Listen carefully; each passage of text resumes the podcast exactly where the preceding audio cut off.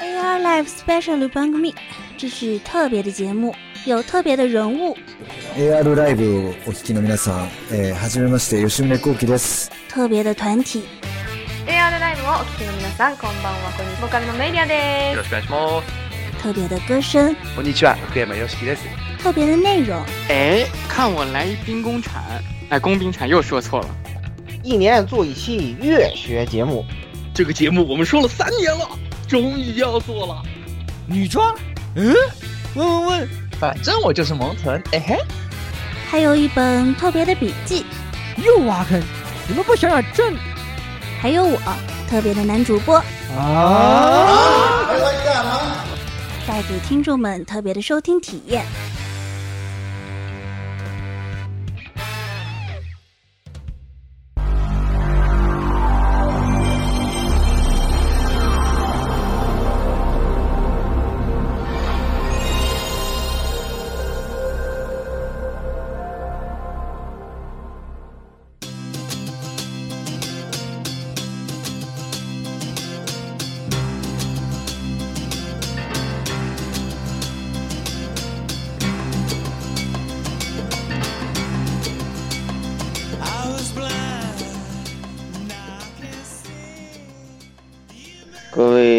朋友们，大家好，欢迎收听 AR Live 第 SP 五十一期节目。呃，我是明日方丈老顾。明日方丈还行，你你也你也你也你也你也你也要给，你也是多你你也是多你也是多克你也是多克塔，嗯，你也是多克塔。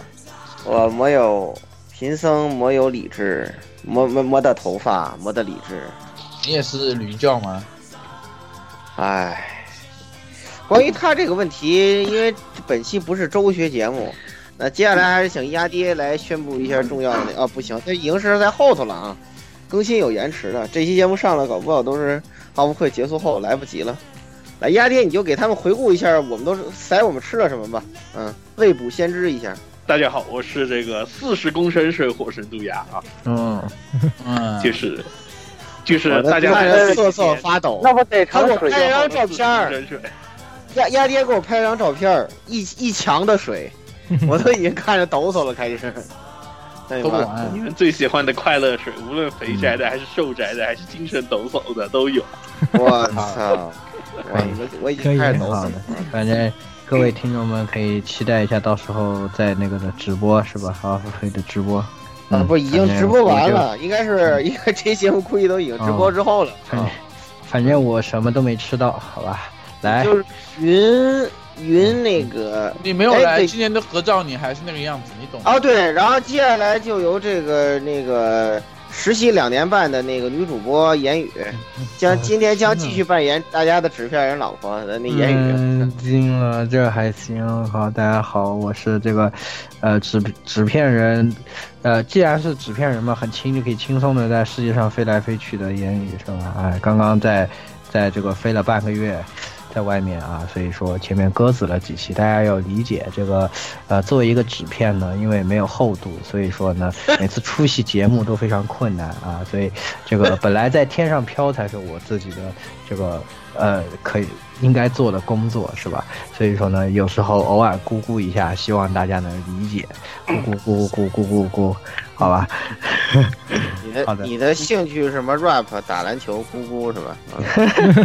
小心律师，当心当心，不能律师再再说警告，再说这个突然凭空就变成一张律师函了。对对对，嗯，还行。好，好，行。来，那么就是那个什么哦，对。呃哦，这这期书应该已经发生完了，对吧？啊、嗯，大家对这个区区在奥运会上接受的这个靶子 game 还满意吗？为什么他要接受惩罚游戏呢？因为他没填坑。你好，你好，来，必须来，你来提前发表一下自己接受了靶子 game 的之后的感想，是不是内心特别平静，毫无波动？我觉得我在去昆明之前，我。我先多买点药，让自己身心平静一下。没有，大家好，我是 六一儿童节疯狂，呃，过了十二点就疯狂安利十六买电脑，结果安利成功的摄影师。我操！嗯嗯，有让十六说买电脑大概说了买了啥？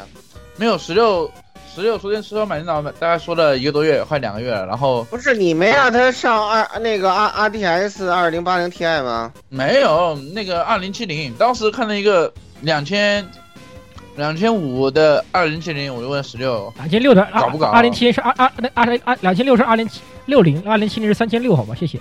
啊三千六三千六的二零七零，十六说搞不搞？我问十六搞不搞？十六说搞，然后然后然后就顺便让他偷了套电脑。你给他安个二零八零 Ti 呀，买什么二零七零啊？二零八零 Ti 太贵了，应该抵他一台一台整机了。对呀、买不起呀、没有人赞助啊，我就我我好我，我跟你说，老顾说二零二零八零 Ti 这个级别才可以上，大家以后老顾什么时候买电脑，一我们就安利他买泰坦泰坦 XP，对不对？一黄金花花卡哎呀两万不，能满足了是吧？我我花买花卡，我我买电脑你不用操心啊，我这电脑是给蔡老师直播英大战用的，然后到时候那那个到时候有我有没有这个配置，蔡老师看了就知道了，好吧？我要啊，你就不用操心了。京东京东这个打折打的确确实很凶，对，四千多，他大概省了五五六百，五百多块六百，然后十六果断上了一个八百块的机箱，绝了。为什么绝了？绝了！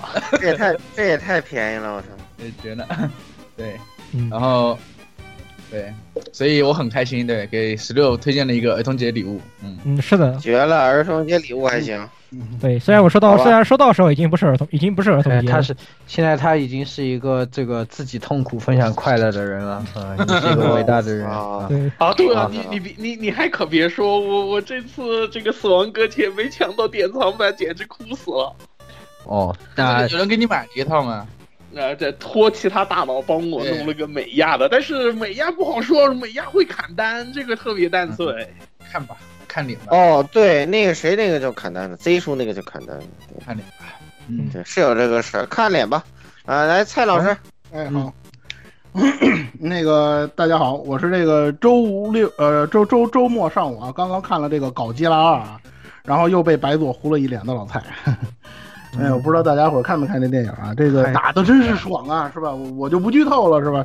但是呢，这个文戏还是一如既往的糟糕，是吧？反正大家伙儿看那片儿，基本上也就是这个呃不都看打戏。看章子怡的吗？不都看章子对怡，的这吗？国际章真的是演技在线，演技爆表啊！比起那个什么景格格来讲，中间真是差了不止十个关晓彤，你知道吗？你这个你这个之后会被若干个警告，这俩人背后都是有有有佛爷的，有如来如来佛祖的，给给你一波五五开，你就不单没有是就挂了，这是二次元是十连没没有饭圈啊，跟饭圈没关系啊。呃，总总之啊，喜喜喜欢这个系列的这个听众朋友一定要去看啊，强烈安利啊，这部好片儿，好片儿，好片儿，真的真的假的？真的假？的？你看，你看，你看老蔡什么时候骗过你们是吧？这么我靠！不不不不不不，我得给你回去给你算算。哎，你还记得你当初安利《Blue Reflection》这个游戏的时候是怎么说的吗？这个这个游戏怎么样？啊啊嗯，啊！啊你自己看看那个《无业之国》这游戏在 Steam 上好评率怎么样？嗯啊？总的来说是看片需谨慎啊，这个大，家大家自己我我没没微博反正反正我微博我跟你 说啊，蔡老师不立反 flag，这个片儿一定不好看。就蔡老师说什么，我靠，这什么烂片儿，我根本不想看。然后看了之后，我觉得我靠，对吧？就这种片儿才能去看。没有，现在我嗯微博的评价现在是五五开，大概一半人说很牛逼，一半人说很菜，垃嗯，圾。对，现在这这个这个系列一向人第一部也六六点多分豆瓣上，第二部还是六点多，说这就哎他就这样，没办法。来，最后来蹲坑雪，惊了，怎么就变成蹲坑？就是我跟呃大呃就是大家好，我是跟蔡老师看片方向不一样，因为那天他其实原因是因为那天搞基拉没上，所以我临时决定去看了一下阿拉丁，然后没想到意外的真香。嗯，阿拉丁那个其实我看那个预告片，感觉还能看吧，应该还行。威尔史密斯感觉还行。就是怎么说，反正迪士尼的这种那个呃动画改真人的这种，大家近几年应该也习惯他这种操作了，所以剧情也没什么可透的。以前的阿拉丁是怎么演的，现在他这个阿拉丁还是怎么演的。但是可以明显肉眼看出来，那个迪士尼拍把这种动画片、歌舞剧动画片拍成歌舞剧真人片的这个功力是越来越深了。大家想看个开心，想看看唱歌跳舞，这个是一个特别好的选择，一点一点心理负担都不用有，过去看唱歌跳舞就得了。是的，所以说可能还这个片子可能还是可以看，最近还是可以看的片子挺多的，是吧？对，好，对，嗯，好，那我们也不要这个纠结这个好电影。好好啊好啊，你们好啊，你你们又把我又又把又把我这个录音录音的书也掉了。哦，对，不好意思，这个什么时候是你是什么什么时候要准备和我一起拆弹的？对，是的，我是？是的，我已经买好，我已经买好了，准备或买好了。对，准备拆，你把说明书发给我，好吧？我们等一会儿下播就直播拆弹去，好吧？可以啊。对，好，这么猛吧？对，直播拆弹是的，呃，由我来，我来，我来，我来拆，你来指导。对，是的，这样。好的，好的。你不要，你不要，你千千，你千万不要像那个某一个股神一样那样指导就可以了，好吧？好，我是这个这个，咱们可以在直播之中见分晓，好吧？这个，那我们今天介绍也到这里。今天的专题其实和前面说的这些一点关系都没有，是的，一点关系都没有。对不起，是吧？啊，今天我们要说什么呢？非常神奇啊！我们要说的是这个再见姨父，是吧？我们作为一个索匪电台（括号），这个呃是吧？这句话好像我说不是很合适啊，但是总之十六说十六说，人家不买 NS 的。总之，我们是一个索匪电台，好吧？那我们需要致致敬一下这一次，这个呃姨父呢也是退休了，我们特别喜欢的这个平井姨夫呢，哎，这个再也守护不了姨父的微笑了。电商节当天退休，了解一下，索尼搞活动欢迎姨父退休是吧？太太牛批了！他真的会挑日子。京东电商节当天退休，哎，那么对，所以我们也选择在儿童节这个时候来呃那个一起纪念一下这个大家都可以成为长辈的人。对对对，没毛病没错。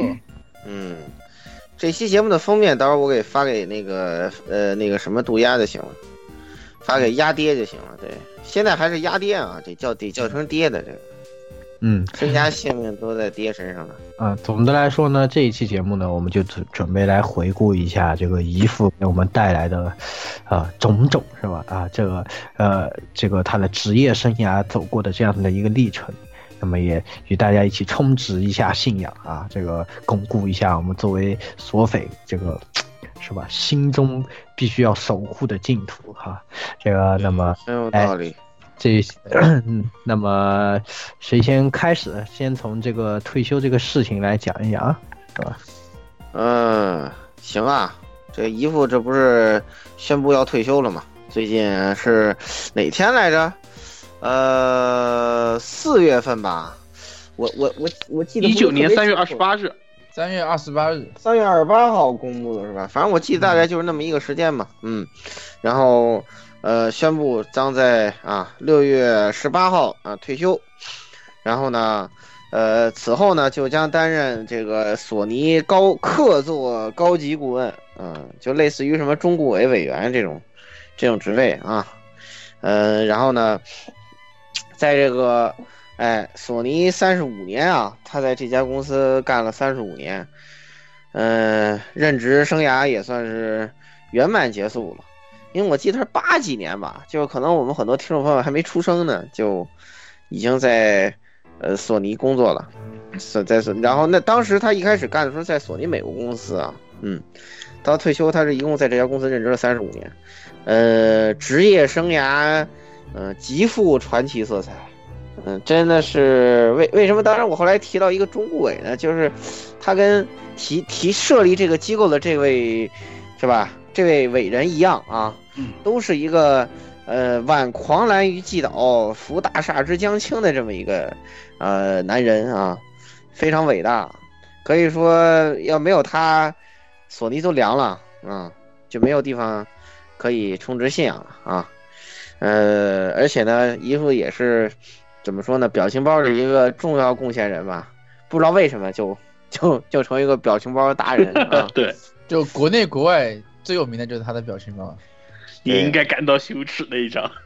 对，对，反正我已经把这个其中一个就是最标志性的那个什么发给什么，可能是本期的封面啊。当然，如果鸭鸭爹找到了别的更合适的、更魔性的封面，我也不反对啊。当然是吹萨克斯那张喽。哦，吹萨克斯那张也可以。所吹，嘛。第一所吹。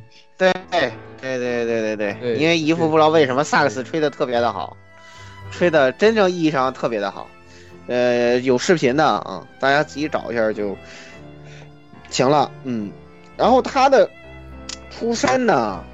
呃，应该说是在一个普通的中产阶级家庭，然后呢，在小的时候啊，他跟五仁叔正好方向相反，五仁叔是去了中国，啊，然后从此练练就了练练就成了一个地道的老北京啊，然后姨父呢往东啊，跨越太平洋啊，旅居北美，就是他就在美国啊，所以说啊，英语说的非常好，英语说的非常好。他就一九应该一九八四年，一九八四年就开始在，呃，索尼工作了。当时他工作地方是那个 CBS，啊，就是呃索尼唱片公司，索尼音乐对，索尼音乐对，现在的索尼音乐啊，呃，然后当时他是加入的索尼音乐的美国分公司嘛，啊，然后呃，他后来是到了在这在索尼音乐待了十一十一年之后。待了十一年之后，然后才在一九九五年呢加入了这个 ICE 啊，就是呃，就现在 MIPS 这个这家这个子公司啊，就是索尼电脑娱乐的美国分公司啊。后来他就呃一路干到了呃美国分公司的 CEO 啊。但是在这个在这个他在美国任职这段时间啊，并不是我们。本期节目的重点啊，就在他姨父在美国平步青云的时候啊，呃，日本这边是出了大事情啊，出了大事情啊，就是二零零三年发生了一个非常有名的事情啊，这索尼震撼事件啊，我我也成功甩锅啊，由这个专业财务人员，呃，跟那个假的财务人员区区啊。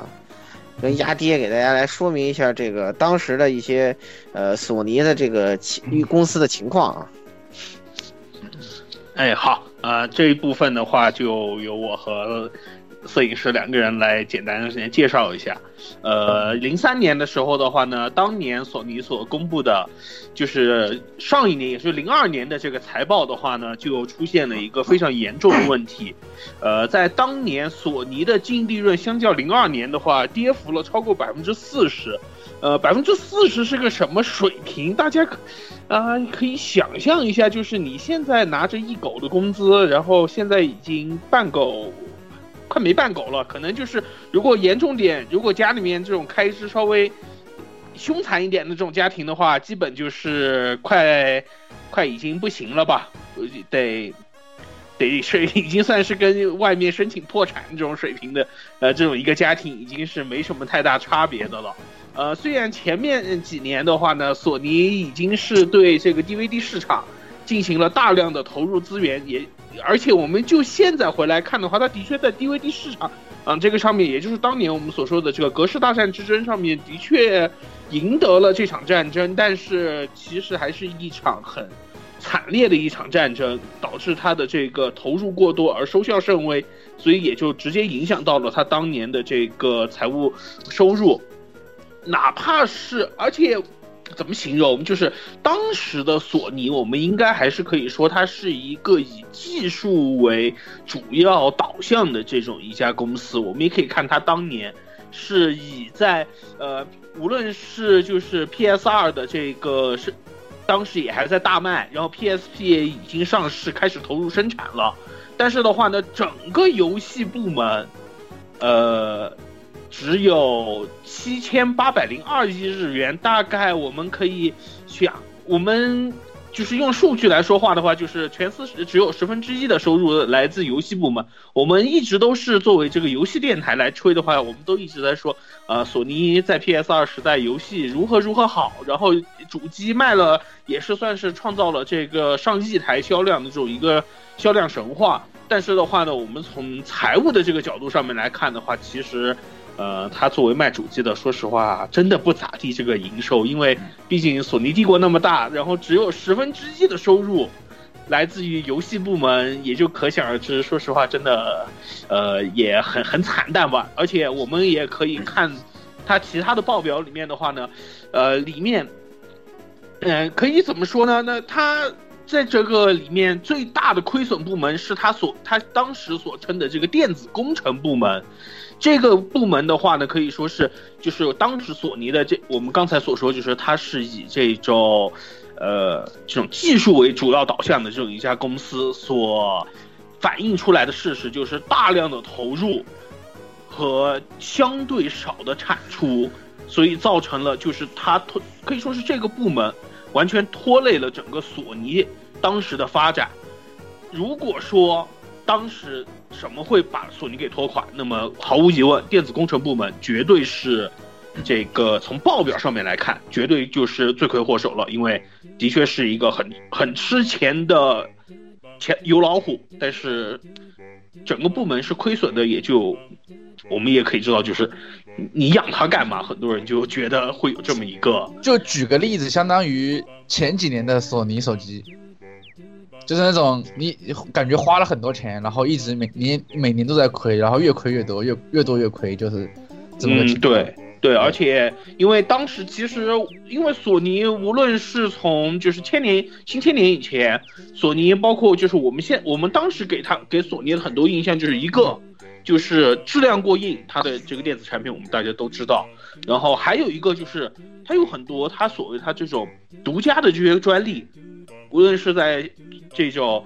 应该是摄影师比较熟悉的，就是那个数码相机的那个啊，数码相机领域，呃，数码相机还就是成像领域上面了嘛，成像音声声音，还有包括呃显像管这些领域上面的话呢，索尼是拿着很多的这个专利，而且它大多数产品都是使用这部分专利，所以给它赢得了很在产品方面倒是赢得了不不挺好的口碑，但是因为高成本，所以东西普遍都挺贵的，对，所以一般一啊，你说，嗯，没事。然后就是我给大家，这是鸭子从财报上说的东西，然后我给大家整理一下，就是稍微有点年纪的，可能就是零几年大家还看报纸的朋友，或者是呃家里还呃稍微有点年纪的朋友，就我说一下当时几个几个事情，大家都知道了。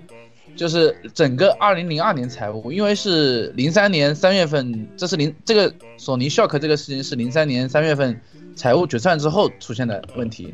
那么零这个财务决算是零二年的财报，它发布的是零二年财报。那零二年发生了什么事情呢？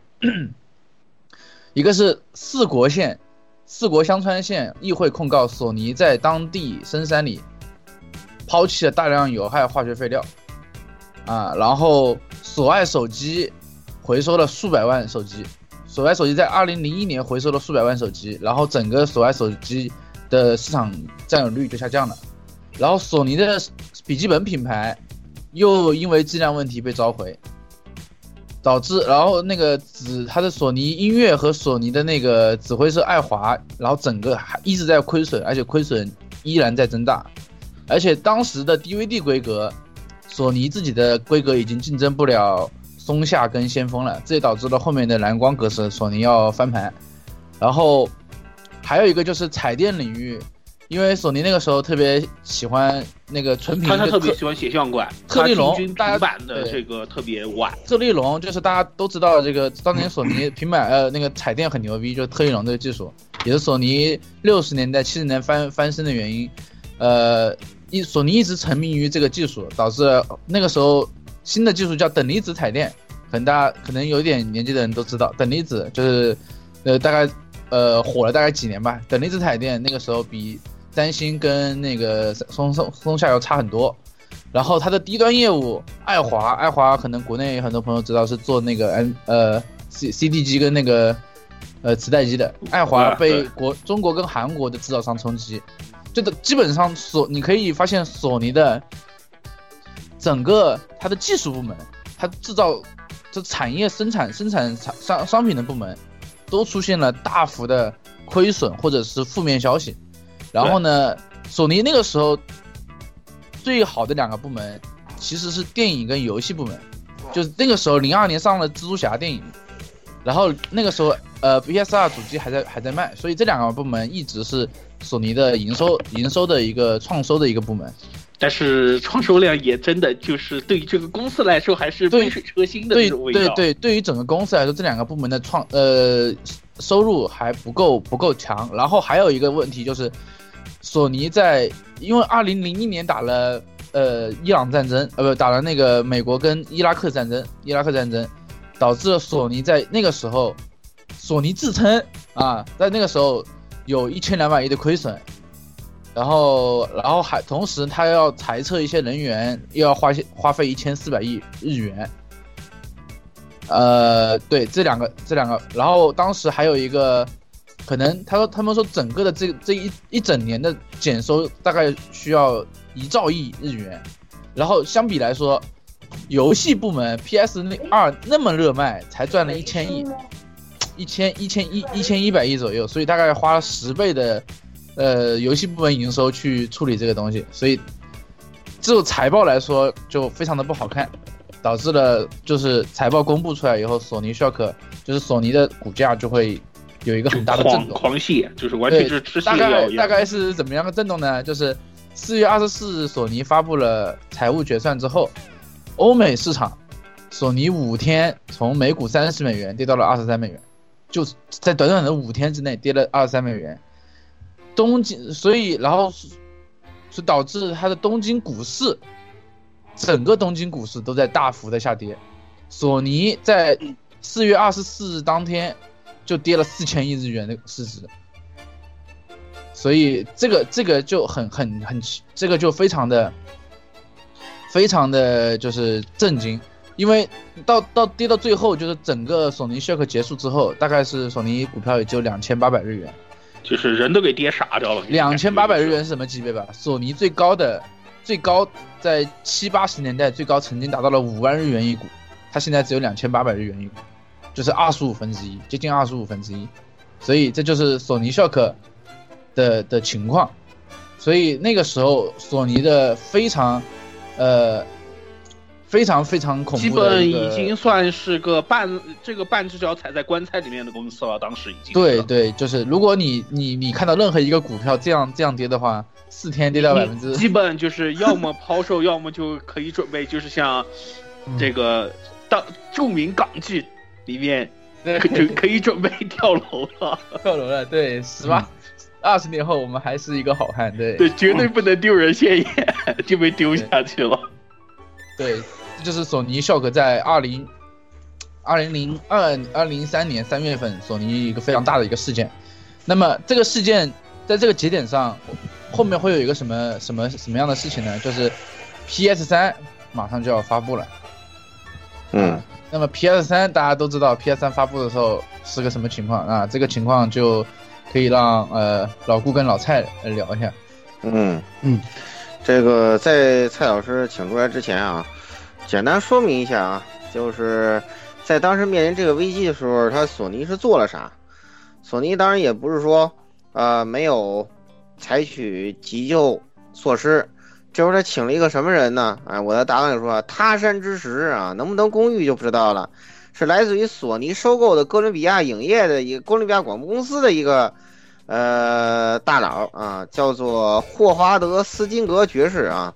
他为什么是个爵士呢？因为他是个英国佬啊，啊，他是而且呢是威尔士人啊。威尔士大家都知道是吧？有一个著名的谚语，格拉摩根伯爵是不是？嗯，很遗憾的是，他虽然不是伯爵啊，但他最后也也走上了这条老路啊。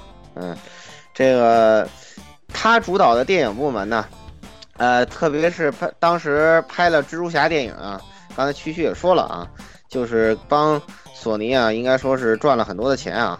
再有一个，他做出一个呃任内的重要决策呢，就是把这个索尼音乐与这个呃博德曼啊合并啊，就是变成了索尼 BMG 啊音乐娱乐。这是他当时做的一些呃比较重要的事儿，而且在呃这个索尼震撼的时候啊，因为姨父还愉快在美国。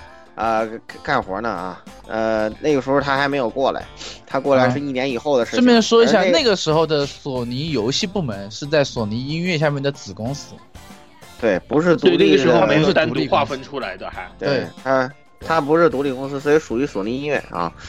呃，在这个时候呢，呃，出现了严重的外部危机之后呢，这位老外啊，就在二零零五年啊，呃，接任这个索尼的董事长和首席执行官啊，嗯，这个是也是索尼历史上的第一次第一个外籍领导人啊。然后这当然在他的努力之下啊，呃，索尼呢在账面上啊，账面上还是扭亏为盈了啊。呃，算是看起来好像是，呃，临时度过了危机啊，但是打击马上就该来了。对因为因为因为后面有一个败家子儿啊，就是接下来刚才曲一提到那位那个男人啊，久多良不见就要来。对，那个男人那个败家子儿就要来了，就把霍华德好不容易赚点钱又都给败了啊。他霍华德从零四年开始接手，一直折腾到零七年才整个索尼才勉强开始是是呃这个黑字，但是你要像这样想，前面几年的红字的这个亏损还没有完全填上的。对呀、你并不是说刚盈利了你就能缓过劲儿来的，并并不是这样其实刚刚缓过劲儿，然后那个男人就来了。那个男人，对，那个男人就来出来败家了啊！这个人是谁呢？就刚才说了，酒多良不见啊！这个人来，好像是吧？蔡老师雪哥，这应该让啊这个雪哥先说。嗯，对，我先介绍一下九多良不见。对，其实九多良这样呢，咱们这期节目不会去特别展开去讲这个人。大家如果嗯是稍微关注过索尼，甚至是关注过 PS 历史的人都应该知道，PS 之父嘛，就是就是一个比较传奇的一个呃游戏业界一个比较传奇的人物，但是也是成也九多良木剑，败也九多良木剑。PS 系列两个最重大的这个事情，几乎都是跟九多良木剑有关。PS 一、PS 二的连续成功，然后 PS 三大溃败，基本上都是由九多良木剑的决策造成的。PS 一、PS 二的成功，咱们先暂且不论啊，因为 PS 二成功的时候，它其实已经埋下隐患了。因为，嗯，PS 二成功的时候，它那个芯片是和那个呃是和东芝一块儿，它相当于两家共同日本自主研发的一个呃有那么一点现在的 APU 影子的 CPU。然后九多良木剑这个人，他本身是个技术人员出身，他就非常膨胀，就觉得那个，那咱自己设计的这种东西，既然已经吊打了全世界了，当然 PS 二确实在当时按成绩来说是吊打全世界，但是因为当时的那个整体机能还没有那么高，虽然它牛逼吹出去了，但是破损的程度也不算大，所以 PS 二从账面上来看，确实一个非常成功的产品。但是九头狼木剑就被这个就被他自己的这个功劳给蒙蔽双眼，然后就真的以为自己搞的这种，呃，这种现在看来好像在当时来说是很超越时代的一种设计想法，被这被这种想法给困住了，就导致了后面他头铁，结果就导致了在 PS 三设计新芯片的时候，他就想做到一个用 CPU 完全把 GPU 的功能包含进去的芯片，这就是后来的这个 Seal 芯片。他的这个想法呢，被他的这个怎么说？他的这个和美国合作伙伴，也可以说是他的 PS 三时代最大的坑逼队友 IBM，以一种特别暴力的那个形态实现，也就是强行提高运算频率。然后就这个强行提高运算频率呢，就导致成本和能耗非常收不住，成本和能耗非常收不住，就只能去阉割，阉割阉割到最后。就导致 PS 三到最后发现这个 C 芯片不能完全承担 GPU 的功能，就导致它它临到 PS 三发售日前一年多，才临时去找英伟达去定制 PS 三的这个相当于是辅助 GPU 模块，然后这也导致为什么很多人说是英伟达坑了索尼，其实英伟达这部分有一部分锅英伟达是不背的，因为其实在索尼找到英伟达的时候，这个开发周期已经不够了。所以就导致 PS 三的这个硬件是一个，呃，CPU 干了一部分 GPU 的活儿，然后这个 GPU 呢又是一个残血 GPU，就导致了它的这个功能发生了非常大的畸形。但是同期大家可以看到，竞争对手三六零的这个呃芯片模式呢，它其实用的也是那个 C 芯片的改版。所以这个很多人说 IBM 坑，也有一部分是把索尼试错的经验免费给了免费给给了微软用。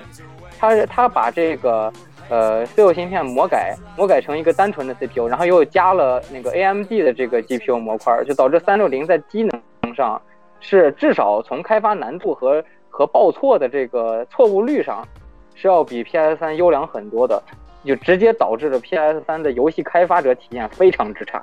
呃，虽然说啊，PS 三有这个非常复杂或者说是非常困难的一个开发过程，但是这个东西对于玩家来说其实没有什么太大意义。玩家所关心的这个游戏机呢，就三点：第一，它的定价；第二，它的游戏阵容；第三，它的用户体验。但这三点 PS 三做的都不很成功。首先，因为它高昂的这个开发成本，导致它的定价没法下降。没法到达到达一个亲民的价格。尽管说索尼说八百美金的这个开发成本，然后呢，呃，是亏本卖到了四九九或者是五九九，但即即使是这样这样的一个价格，也是作为家用主机玩家没法接受的。这是定价问题。游戏方面，同样是一来由由于这个这个复杂的这个架构呢，导致当时的不管是日方还是这个欧美的这个游戏开发商根本没法驾驭这个内容。不光是他们，索尼第一方的。游戏阵容也是非常匮乏的，就是在初期，这个大家都应该有体会。比如像《神秘海域》啊，像《战神》的，都是什么时候才开始发开发出来的？而至于说用户体验，当时的这个索尼的状态已经是一种，就是说呢，怎么说呢，就是这个大厦将倾的这种状态了。它根本无暇顾及这个用户体验的问题，不管是从手柄上，从网络开发呀，各种环各种环境建设方面都是非常。落后于这个主主机发售的，也就是说，它在初期的这个用户体验非常的糟糕。作为这个游戏挽救索尼集团重要领域的这么一环，它已经做到了这个地步的话，那二零零六年的索尼可以说真的是一个危如累卵的状态了。所以，二零零六年索尼亏损，哎，索尼的 SE 亏损高达二十亿，导致了这个 PS 之父久多被迫辞职，平井一夫接任。对。嗯，所以说，在这个情况下，应该说啊，姨父是临危受命啊。但是其实对姨父来说，更大的考验还是在后头呢啊。但是先说他当时怎么挽救的 PS 三啊，应该说他这个时候把舵给转了一个很重要的是什么呢？就是，嗯，他来了之后，首先改变了九多良木剑一贯的主执掌 ICE 时候就是，呃，不惜成本，呃。追求硬件领先的这个传统啊，就是咱们可能，呃，数码爱好者俗称的堆料啊，而把方向转向了产品销售和软件开发啊，这是它一个非常大的一个呃转变，注重软件平台的建设，就是现在大家看到使用的特别，嗯，不算特别好使吧，比较好用的 PS Store 是吧？嗯，啊，必须应该说买个游戏啥的还挺方便的，还经常打折啊，啊，那这个东西就是在。哎，姨父上来之后呢，开始逐步的，呃，加强啊，并且建立的。另外一个他很重要的这个举措呢，就是这个，哎，大力扶持第三方啊。呃，除了刚才啊鸭爹说的这个，呃，科纳米的呃合合金装备以外啊，当然这个本身是既有系列了啊，在呃 PS 三平台上独占的合金装备四，应该说是。嗯，销量跟口碑都非常非常上乘的一个作品啊，因为它应该严格应该算是这个世界线上故事的结局吧，应该算是，对吧？最后我记得是对，BOSS 和 Big Boss，BOSS Big Boss 跟 Snake 在那个 The Boss 的墓地前嘛，最后他们两个人在这里，确实是，对，在思想性跟艺术上确实达到一个空前的高峰啊，而且卖的也特别的好，嗯。另外一个就是可以让区区简单说一说啊，就是，呃，衣服扶植诞生了一个非常著名的系列，跟一个十分强悍的公司啊，就顽皮狗啊，对，顽皮狗和它的神秘海域啊，呃，其实就是很简单，就是 PS 二时期，因为当时那个九头良木剑对游戏就是自第一方，或者是有有些人说是第二方游戏，就是他自己的工作室旗下的游戏，他不是很看重。包括就是，甚至很多机会是给到索尼，他都不是很在乎软件上的阵容，他只在乎它硬件上是不是好用，或者是不是呃硬件规格上领先，导致 比如说顽皮狗这个公司是索尼在 PS 三时期大力扶持、大力推广，甚至它有一个著名的 team 叫 S team，这个 team 是索尼最领先的游戏机能挖掘和硬件开发部门。对，基本就是来扶持顽皮狗嘛，这个对，然后顽皮狗就是 SIE 的北美分部，重头就是两个工作室，一个是顽皮狗，一个是圣莫妮卡，圣莫妮卡是战神嘛。那么顽皮狗以前开发过什么呢？以前开发过古古惑狼系列。那么古惑狼系列呢，很搞笑，古惑狼系列它的它的产呃它的那个品牌的产权或者是它这个软件的呃拥有者，它不是索尼，是是动视，所以。对索尼，所以索索尼在，所以你你也可以看出索尼当时就是在软件上这么短见，然后到了后面呢，就是 PS 三时期，索尼就在顽皮狗，顽皮狗其实就开发出了在 PS 三平台开发出两两个系列，一个神秘海域，一个是 The Last of Us。那么神秘海域当时，呃，开发的目的是用第一方来，呃，特别是欧美的第一方索尼第一方呃部门去推进。呃，让全世界知道我索尼啊，PS 呃 c l 芯片啊，虽然这么烂，但是也能出好画面，就是这么一个目的。所以神秘海域就肩负了这个目的，一代和二代还有三代，它基本上把呃，包括 The Last of Us，它把 PS 三的机能都挖掘到极限了。对，这这是一个非常如果没记错的话，神秘海域系列当时它这个。宣宣发策略也非常到位，专门请了那个哈里森福特来做欧美地区游戏的这个代言人，也就是说让印第安纳琼斯做德雷克的代言人，这个宣传策略非常到位。对对对，因为神秘海域当时也是就是呃印第安纳琼斯那个时候也很火嘛，他也做一个类似的那个内容，内容就是就是探险那些东西，所以这个神秘海域包括战神。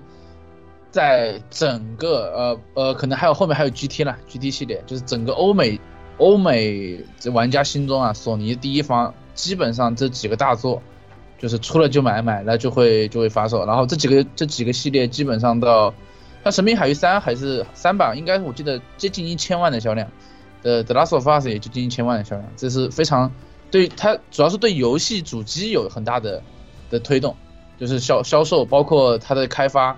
有很大的推动，对，这就是 P S 三时期对 P S 机第三方，呃，还有第一方，就是索尼的重视开始重视，在姨父的带领下，对，所以说在这个情况之下呢，由于呃一些特别受欢迎的啊爆款软件的呃诞生啊，游戏软件的诞生，导致主机的销量也开始。哎，有了起色了，但是在这时候好像我记得有个小插曲，是不是就是那个 PS 三被破解这个事情？我记得，其实是不是在那个时候？中间有几个小插曲，就是第一个小插曲就是在 PS 三那个时候，啊，微软送了一波，就大家知道的三红，对吧？当时微软第一波起飞的时候，对，当时是压的每年销量压的索尼几百万，然后三红一波，索尼那个时候就开始翻盘，对。然后第二个其实因为 PS 三初期销量不佳，所以大家可能很少有经历过这个事情。就是 PS 三其实有类似于三红的情况出现，对黄灯，对，就是死亡黄灯，所谓死所谓死亡黄灯嘛。但是后来的固件更新和这个呃，就是整体的升级，就把这个故障也给排除了。其实这个我想补一句，就是这个其实也是在应该算是姨父后面他们对 PS 三。这个削减的中间的一个，算是一个成果吧，我觉得，因为最初初期的这个 PS 三，当时是号称向下兼容 PS 二的嘛，完美兼容 PS 二游戏的，但是的话呢，因为这个架构的确是实在太难用，而且。死亡黄灯的这个报错率实在太高了，所以到后续机型里面的话呢，干脆 PS 二兼容这个事情就大家当做没发生过吧，就正常只是能玩 PS 三游戏，没有 PS 二游戏向下兼容这一说，也算是从硬件上面调整了一下这个机器的这个定位布局吧，应该。其实就是你们看到 PS 三一千、两千、三千，它的硬件的机能包括它的成本都在做减法，三千你知道的就是一个其实就是个盒子，就是个塑料盒子。然后做做减法，包括 PSP，呃，PSP 是另外一个故事，就是基本上索在姨父担任索尼期间，呃，索尼呃游戏部门老大期间，呃，P PSP 掌机跟 PS 三的销售情况有非常大的改善。在二零一零年，SCI 成功的扭亏为盈，对吧？大家知道，对吧？零六年发布的 PS 三，零一零年才扭亏为盈。哎，也是真辛苦啊！嗯对最后绝地反击还是以微弱的优势稍微的超越了一点三六零的销对，在在呃最后小胜，小胜，对，大概稍只能说因为微软在日本这个实在是卖的太菜了，不然的话估计都难胜的。对，在在就是大概超了几百一千万，大概这样子。然后索尼呃姨父在零九年就被任命为索尼公司的执行官啊，执行副总裁，主管网络产品与服务集团。他然后同时在零九年，他也担任了索尼的董事。然后老蔡可以说一下那个时候，就是渔父在那个时候 PSP 那几个事情。对，嗯，其实 PSP 的呃内容啊，关于咱咱们就不多说了，因为咱们之前做过 PSP 专题，呃，就提一点吧，就是它这个微服私访这个事儿，咱们之前也提过这个事儿，就是关于这个 PSP。其实作为 PSP，我只是说一点啊，就是掌机这个平台永远都是老任的天下，这个大家应该没有什么太大的争议。而对于 PSP 来说，作为一个挑战者，它是最成功的，就这一点就足够了。它可以说是最成功的一个挑战者，维持了那么长时间的销量。这么长时间的这个优势地位，当然了，跟谢跟任天堂还是没办没办法比的，对吧？对，但是卖也不少，我记得 PSP 说卖了八九千万呢。我记得呃，应该过尤其亿了尤其国内应该过亿提供了相当程度的贡献，是吧？甭管甭管是出于什么理由啊，或者出于什么方向，但不管怎么说，PSP 还是表现最出色的这个索尼的这个掌机。嗯对对确实是，确实是，嗯，呃，那么就往下说吧啊。刚才区区也提到了啊，呃，在一副刚把这个 PS 三啊弄得缓过一口气儿来，然后带领索尼娱乐呃业绩增长、利润增长，这个整体刚咸鱼翻身的时候呢，啊、出了一个非常非常糟糕的事情啊。大家都知道，就是从这个美国那个次贷危机啊，零八年的时候，因为美国次贷危机啊，然后导致，呃，全全球范围内的经经济危机爆发啊，结果，呃，姨父刚刚带领 ICE 扭亏为盈啊，缓过一口气儿来，结果没过两天舒服日子啊，这个 灾难又过来了。而当时咱们国内因为是正好奥运会期间嘛，然后，呃，所以说就是当时为了稳定大局啊，呃，还是，呃，搞了一个四万亿的经济刺激计划。所以说整体来说，当时国内的经济形势，呃，总体来说比较稳定啊，没有特别受到那个呃经呃经济危机的冲击啊。而且因为咱们国家金融秩序比较特殊嘛，啊，这个问题咱们就不多说了。呃，结果在这种情况下呢，先说说索尼啊，啊、受了经济危机当头一棒之后呢，呃，索尼，哎，这一下就急转直下啊！刚刚有点起色的这个经营情况就一路下下行，到了二零一二年的时候已经是呃一蹶不振了啊，一蹶不振了。在这种情况下啊，平井一夫啊没有办法啊，再次站了出来啊。呃，接任了这个霍华德·斯金格的索尼董事长跟 CEO 的这个职务啊，成为索尼的一把手啊。现在大家都希望了，对？对，对，结果就是对，结果就是他上任来之后呢，怎么说呢？哎，在这种情况下，情况真的是特别的糟糕啊！索尼就已经走到破产边缘了，当时当时毫不夸张的说，走已经走到这个这个地步了。所以说，呃，他上任之后啊，啊，做的第一件事就是什么呢？虽然第一年从财报上说索尼就已经呃又赚钱了，但是这个赚钱本身呢是付出了巨大的代价的。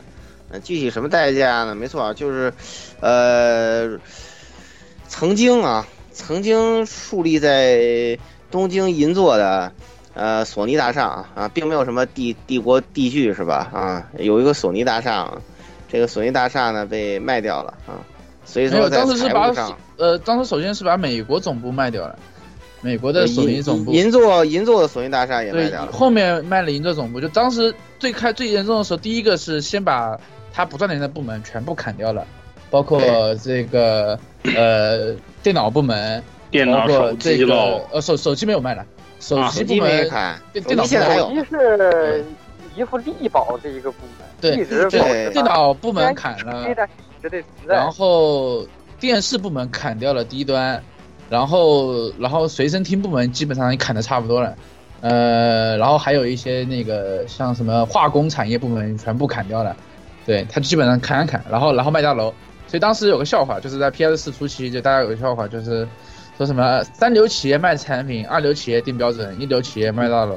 卖大楼对，索尼就是那个麦当劳液晶。业务、液晶版业务也没了。对，液晶版业务，也然后大楼卖砖头也要拿来再卖一道。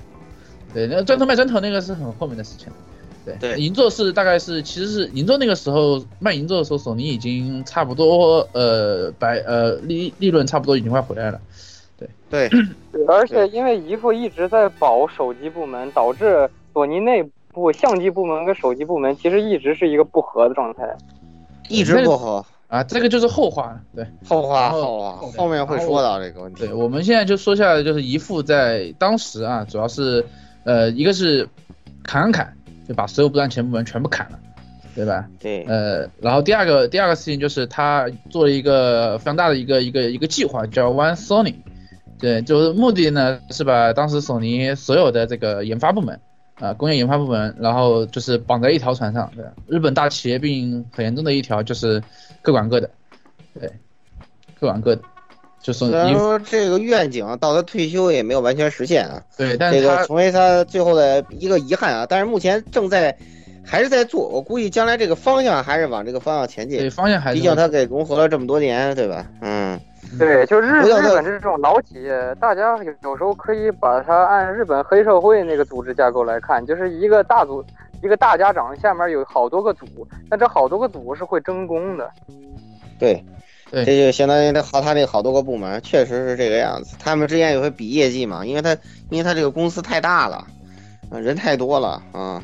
这个一个公司可能几万，一个子公司几一个二级子几万人，然后可能不同的二级之间一年见不了几面儿，你知道吧？所以为什么他他会有这种隔阂啊？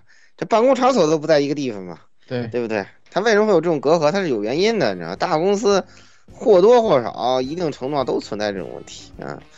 呃，所以说，在他砍了这一大堆笔，包括那个笔记本，哎，笔记本也没有了，笔记本哎砍了，对，对，非常惨。除了刚才我们说那一堆以外，啊，这时候咱们就重点分析一下，哎，哎，它保留了什么，是吧？首先一个来区区来说一下，呃，索尼的数码影像业务啊，对，当时是是这样的，索尼把呃大部分业务砍掉了，然后就就对自己旗下的业务进行了一个重组，对吧？首先第一个业务就是游戏游戏部门单独拎出来，游戏部门。第二个部门就是音乐跟就影像部门，音乐包括呃音乐和这个影音都都在里面，就是索尼的这它准确叫家庭互动娱乐部家。庭互动娱乐部门，就是 Aniplex 跟这个 索尼影业，对，索尼就是这索尼几个做电影跟做做音乐的，对。然后第三个部门就是其实家电，就是相相当于家电部门，就把一些产家电产品都塞在里面，它那些高端的电视啊，这些高端电视、音响、音频，这这这还有包括他做这些家庭什么家庭音乐设施啊那些东西的。对对对，全部塞进去了，就是你你在索尼那个旗舰店买到的东西都在里面啊，除了 PS 四啊都在里面。呃，还有一个就是这个索尼的，还有一个就是那个索尼的相机部门，索尼相机 Bank 还有呃，对，然后就是还有一个就是这个索尼的，其实是这个就很日本的啦，索尼的金融业务啊，索尼金融业务主要是这个银行、呃保险，主要是这这这几块，就他把索尼的这个部门之间整合砍掉以后，再做了一个一个继续整合。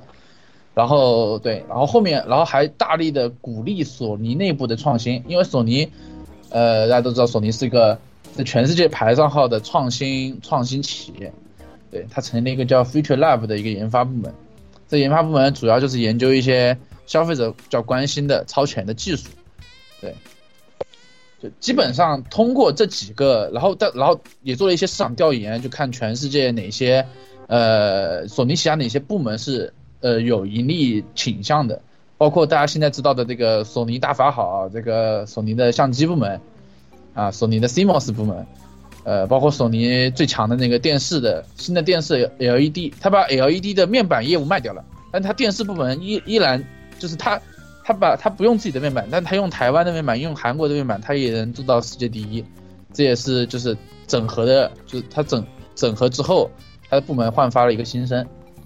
对，是的，嗯。那么在这种情况下啊，姨父的一系列改革是吧？接下来就可以，对吧？稍稍慎两步就可以请蔡老师出场了啊。嗯呃，在这种情况下，衣服整合了之后呢，索尼总算从倒闭的边缘啊，这个缓过来了。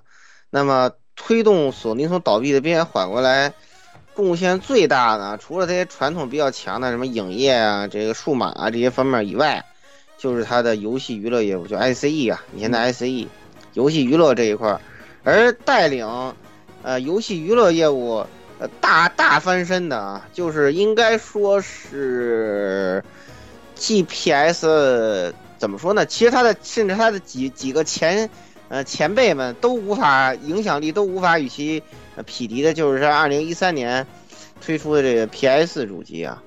P.S. 主机应该说是索尼能够有今天这个成就 最大的功臣，贡啊贡献了最大利润的功臣啊。当然，呃，你可以说二零一七年以后就是 F.G.O 了啊。啊，当然 F.G.O 也是游戏嘛，对吧？所以说它其实依然属于游戏娱乐业务的一部分，是吧？当然那个就是后话了，咱还是说它自己的硬实力的部分，对吧？因为 F.G.O 玩意儿毕竟是别人的 IP 嘛，是吧？它只是有运营权，所以说来，我们请呃蔡老师来分析一下 PS 四为什么成功。哎，这可是姨父一手搞出来的啊！你们可以在硬件上分析一下了啊。对，绝地反击的最大功臣 PS 四，二零一三年的 E 三展，我想大家应该有深刻的印象。在说这这个之前，我先抛出一个观点：从本世纪的游戏主机大战开始。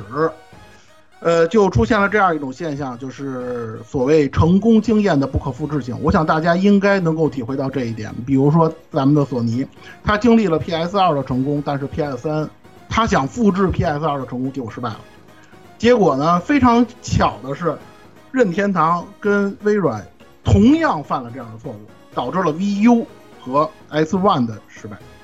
呃，这个呢就给了索尼非常大的一个机会，也就是二零一三年的 E 三展，这个大家应该有印象，那个非常有意思的二手交易的那个视频，可以说是吊打了微软。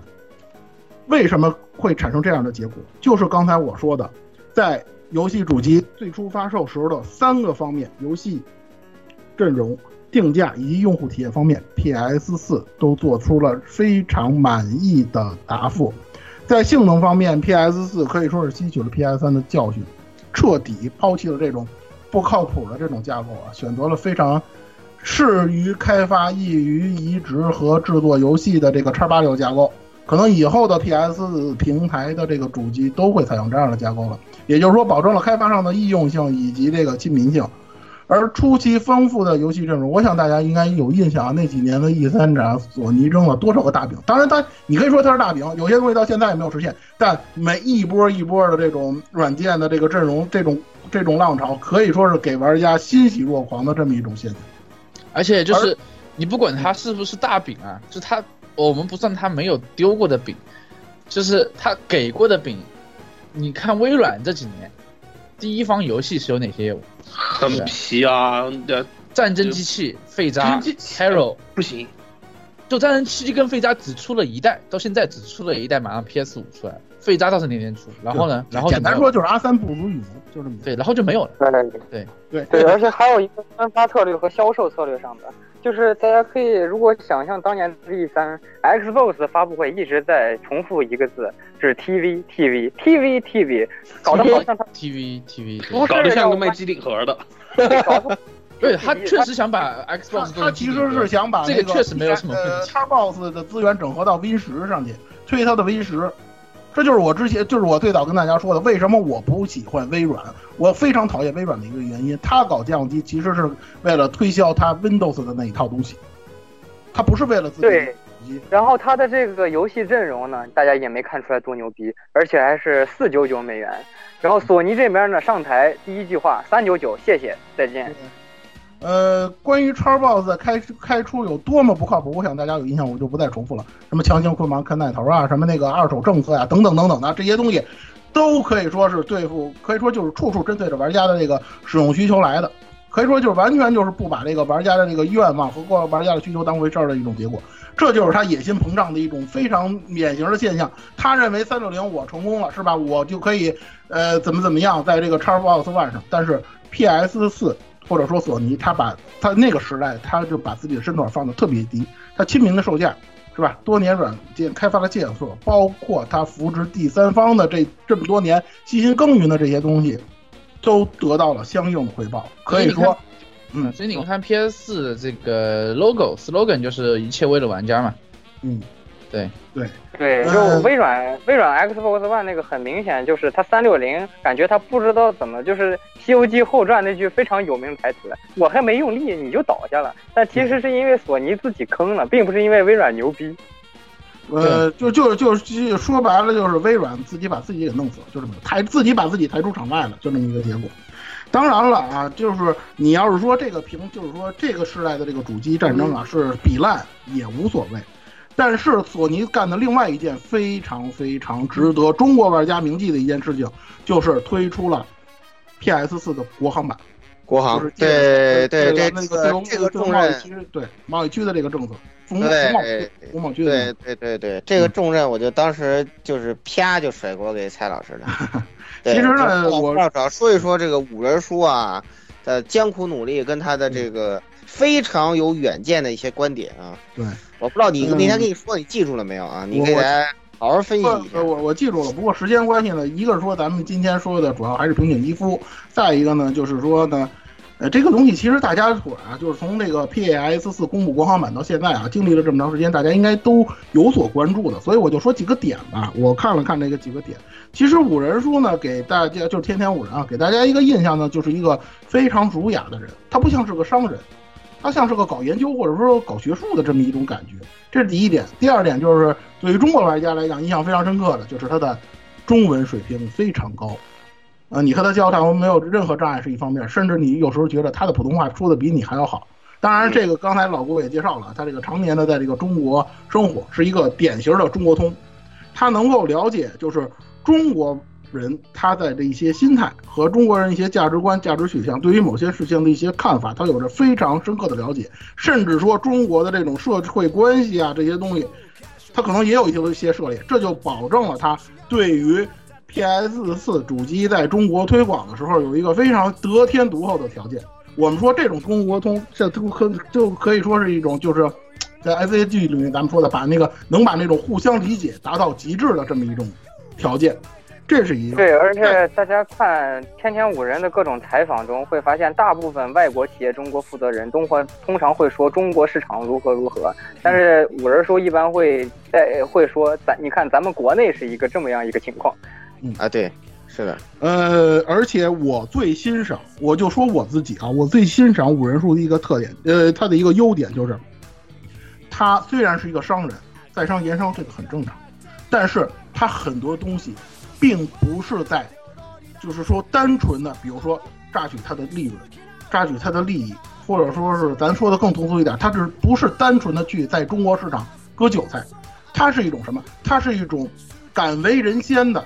培育中国市场的这么一种人，可以说他对于这几年，就是说对于这个 P 呃中国 PS 四市场的这么一个耕耘，可以说是，哪怕是中国像像腾讯啊，像那些国内的那些游戏厂商，他们都做不到的这一点。那些人可能就是为了赚玩家的钱，但他不是这样做的。他做了很多的工作，他做了很多就是说可以说是为后人乘凉而栽树的工作。这些东西可以说从中国诞生游戏市场开始到现在为止，没有任何一个商人或者说没有任何一个经营市场的人做过的事情。最典型的就是咱们这经常说的这个“明日之星”计划，他去培养大批的独立的游戏制作人和这个有潜力的这个开发游戏的组织，给予你们比如说丰厚的这种嗯这个物质上的呃条件。以及这个非常开放式的这个 PS 四平台的这个条件，让你们在这种平台上去开发游戏，这种东西可以说以前的任何一个中国的游戏厂商都做不到的事情，他做到了，这点就是我非常欣赏他的一点。他并不是说单纯的去挣钱，而是说他把这个对于游戏开发、对于这个市场培育的这个事情上升到了一个意识。上升到了一种价值观的这么一种引领的这么一种作用。这种作用可以说，可以说使它使索尼在中国人的中国，尤其中国玩家心中的地位又提供到提高到了一个非常高的这么一个地步。而选择它成为中国市场代言人的这个衣服，肯定也是功不可没的。知乎上有一句话说的非常在理啊，虽然说说的很通俗，但是我很喜欢，就是“天天五人”名字上看是日本人，却在为中国人争取自由；而微软的谢元伟名字看上去是个中国人，却在给中国人戴上手铐脚镣。我觉得这个评价可以说就是对五人书最高的一个评价。嗯，就是、对，而且是怎么说呢？特别契合实际。对，因为在广播节目里头，对吧？语言的东西说出来还是跟文字的东西不一样。就是我是说他那个措辞啊，呃，就是把握的特别就是精妙，你知道吧？就是他的语言水平很高，而他的内容，如果你他的有些观点跟想法，如果说的太直白了啊，就可能在表达上，我觉得就会遇到一些困难啊。所以说我能够知道为什么蔡老师用。这么一种方法，就只评价啊，不描述啊，这样其实是比较好的。就是，但是你们要明白，是他这个评价是绝对不夸张的，不夸张的，应该是，其实你大家应该是已经能够感觉到，就是现在，哎，中国是不是在呃 Steam 将来有可能还有 Epic 平台上面这个独立游戏啊，还也许还有 V Game 啊，嗯，虽然我不太想屌那个平台啊。呃，独立游戏制作人开始有遍地开花的趋势了啊！呃，最近出现了一批这个特别出色的游戏，当然有些不是独立游戏的也很出色，像《古剑奇谭三》这种啊，呃，独立游戏也有遍地开花，对吧？比如说这个本台那个诗人，对吧？哎，本台那个诗人啊，啊，那个什么什么风啊，对吧？然后再加上什么中国式家长，对吧？太无绘卷啊，等等啊，这样的作品。啊，包括最近那个平天下大战巨人心，是吧？都可以看到，就是这就是他的耕耘跟努力开始开花结果的一个表现。而这份努力的意义是远远超过说，对吧？其实像刚老师批判的，那个韭，比如说什么韭菜易呀，是吧？什么韭菜藤啊，是吧？就那种公司，就是索尼，其实它。就是从如果从公司单纯公司角度，它没有必要，真的没有必要这么为中国市场去，它没有必要这么扶持。腾腾讯都不都都而且没有这个打算。而且很多它扶持的东西啊，或者它做做的影响力啊，其实是跟它的销量没有成正比的。但它确实是这么做了，而且做的很成功。这是这其实是让真正所有所有的中国的每一个玩家都需要去值得去去尊敬跟纪念的。还呃还有一个事情就是。说个笑话，就是我刚入行的时候是做游戏游戏媒体记者，啊，我们跑全球队，然后呢，当当时最好玩的是这样的，就是索尼啊，就是天天五人穿个索尼工作人员的衣服，就在前面忙前忙后啊，忙好几天，然后所有跟他打招呼的人，他都他都会很开心的跟你说啊，买了吧？买了多少啊？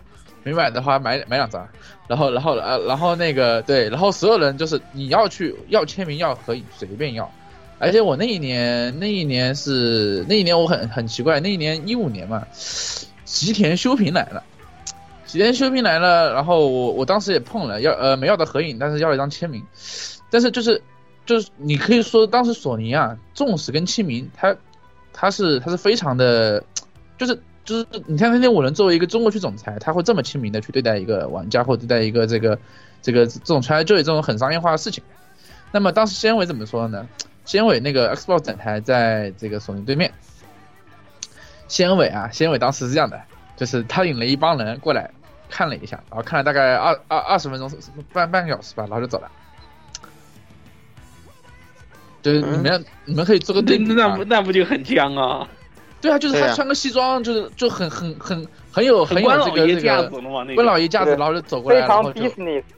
对，然后然后就就就是发了一个那个开头词，然后就不见了。然后想采访什么的，一律不见，没有的。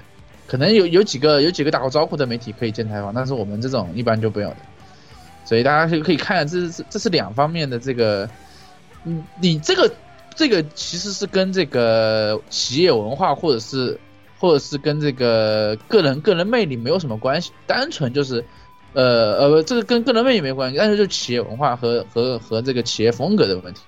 就是官微软还是保持那种官老爷气势比较多一点，但是索尼至少是游戏部门在国内还是很知名的。嗯，对，那个关于说到关于这个我作为一个土豆 boy 啊，就暂且塞一个私货，就是我一直认为，那个中国游戏整个游戏业该感谢的两家公司就是育碧和索尼。育碧给中国正版游戏市场开了一个头，然后索尼给中国游就就是平台土壤开了一个好头。对对对对，只不过育碧的话，其实呃，他对中国的呃正版游戏的贡献，就是育碧上海啊，他们呃，他对中国正版游戏的贡献不亚于呃索尼。但是虽然这不是育碧专题啊，我就只说一句，就是育碧对游戏的感情跟态度跟索尼完全不一样。就那帮法国佬一点都不值得你尊敬啊！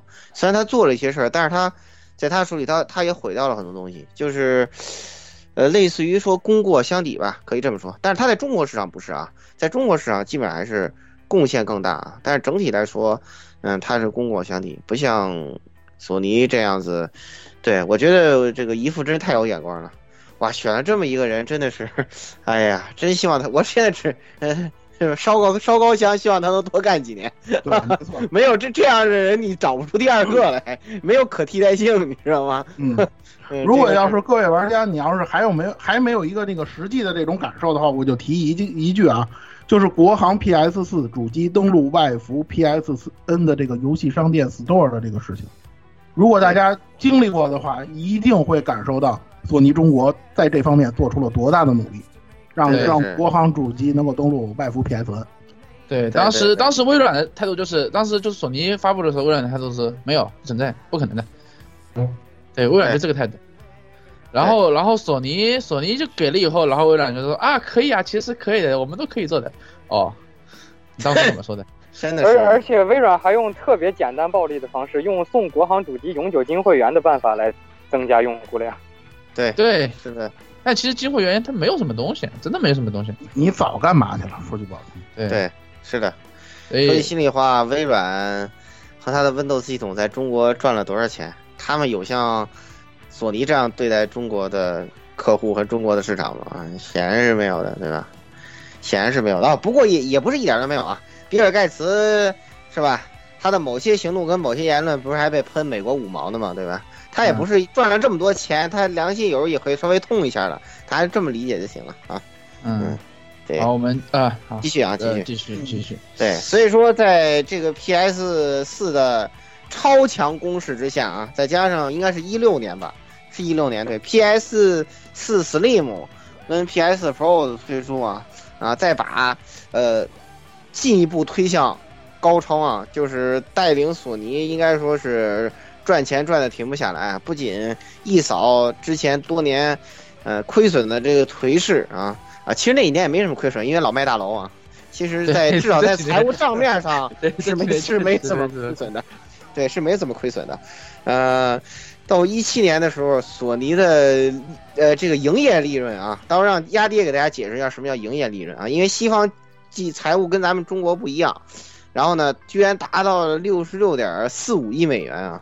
来，请压低啊！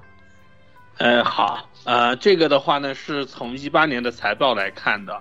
那么就是游戏产业的话，啊，首先应该先解释一下，呃，老老顾那边所说的这个营业利润，因为这个是算是中西方的这个财务上面对于利润这个解释的这个差异，所以的话呢，在亚洲这边的概念里面呢是存在净利润，也就是说是你的营业利润减去你的营业成本以后所得到净利润这个财务的。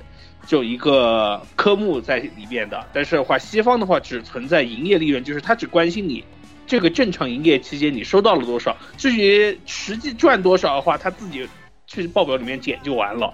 所以的话呢，这里说毛利、毛利跟净利的区别。对对对，但是的话，因为西方这边的话，他就只要毛利，然后但是亚洲这边大多很就是我们这边的这种财务习惯的话，会要有一个净利这种一个概念了嘛。对，呃，然后。那么现在我们来看，就是一八年和一三年最惨的时候，我们来对比一下。那么游戏产业的话呢，从一三年的七千万涨到了现在一八年的十九千万，也就是一亿九千万的这种一个数字。然后虽然的话呢，这个数字也已经上升，但是其实我们也可以看一下，就是索虽然我们之前一直在吹主机，那么但是的话，其实索尼的话呢，另外两个部门其实也很赚钱的，就是现在才留留下来的一个是金融行业，金融行业是多少呢？是一亿两千万日元的盈利。和家庭娱乐互动又是一亿两千万，还有电影的一亿，这这几个的话呢，都是其实索尼现在是没有很着重说把某一边的这个资源完全投到这个某一块上面，而是是一个很均摊的这种一个呃态势。所以的话呢，它其实就是每个行业它都赚。只是赚多赚少，当然游戏现在我们也可以看得出来是带领整个公司最大的一个营业项目，但是的话，它也不会说是因为游戏赚钱，所以我把大所有精力都去做游戏。现在他已经还是已经学会了，就是把鸡蛋放不同篮子里面，这样这样的话呢，遇到风险的时候呢，他可以把风险很很这种很安全的摊开出来。现在的话不会造成像以前因为什么东西一下子一出什么篓子。然后就拉着整个公司一起跳楼的这种事情就已经不会再发生了。对，所以另外就一八年呢，就是索尼继续啊高奏凯歌啊，呃利润一路上一路上扬啊，呃达到非常惊人的水平。当然，师爷你这样想一想啊，它这个呃七七十多七十多亿美元的这个纯利，你稍微算一算，这个。这个 FGO 贡献相当大呀，这对吧？它这个它这个利润，FGO 贡献相当大。一八年的它的营收，呃，F FGO 贡献了六六百六六百亿日元，了解一下哇。六百亿日元就六十呃六六亿美元嘛，六亿美元，六亿美元。这是 Xbox 下面的 DelightWorks 的一个项目而已，就六亿美元，而且手游基本是纯赚。运 营成本是很低的，嗯，啊，但是也不能无视掉嘛，这个运营成本，对吧？运营成本当然，对，因为因为它是算营业利润的嘛，咱们就不考虑那些了，对吧？营业利润就是这么多，就六百亿，对吧？我不考虑你的运营成本，而且它运营成本无非就是一些什么画师成本啊、声优成本。宣发，它对宣发宣宣宣发宣发非常大，宣发非常大。在日本的话，线下宣发这种，咱们看来蠢的不行的方法，在日本特别管用。特别管用，而且特别花钱，对，特别花钱。毕竟人工嘛，毕竟纯人工的东西，在咱们这儿都属于没人看的东西，谁看这个东西？你你你平常会看地铁上的广告吗？对吧？我记得也就当年死宅看了一下那个，那那叫什么 Love Live 火车是吧？